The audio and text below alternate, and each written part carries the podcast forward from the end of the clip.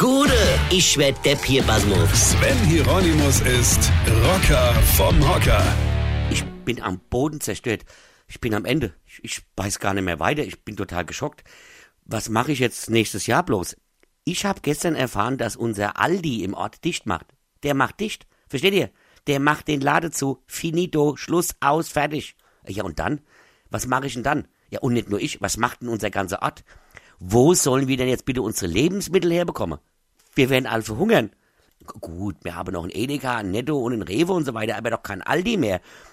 Und ich bin ja, ich gebe es zu, bekennender Aldianer. Ja, ich bin Aldi-Fan. Ich liebe es, irgendwelche Sachen von Palette zur Seite zu räumen, um an das ranzukommen, was ich eigentlich haben will.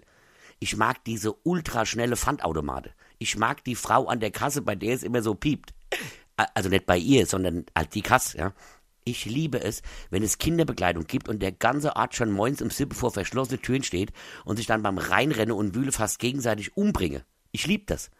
Oder einfach mal so gegen 17 Uhr vor einem Feiertag dort einkaufen gehen und das Gefühl zu haben, hey, jetzt kommt dieser Feiertag und danach wird der Aldi nie wieder seine Pforte öffnen. Niemals, never ever. Das sind die letzten Lebensmittel, die man noch käuflich erwerben kann. Ja, ich liebe diesen Satz. Liebe Kunden, wir öffnen Kasse 2 für Sie. Und dann die Menschen, die sich gegenseitig die Ware in die Haxe brettern, nur um als Erster an der offenen Kasse 2 zu stehen, die dann noch minutenlang unbesetzt ist, während du an deiner vollen Kasse schon längst fertig bist. Das alles liebe ich. Und das alles soll jetzt vorbei sein?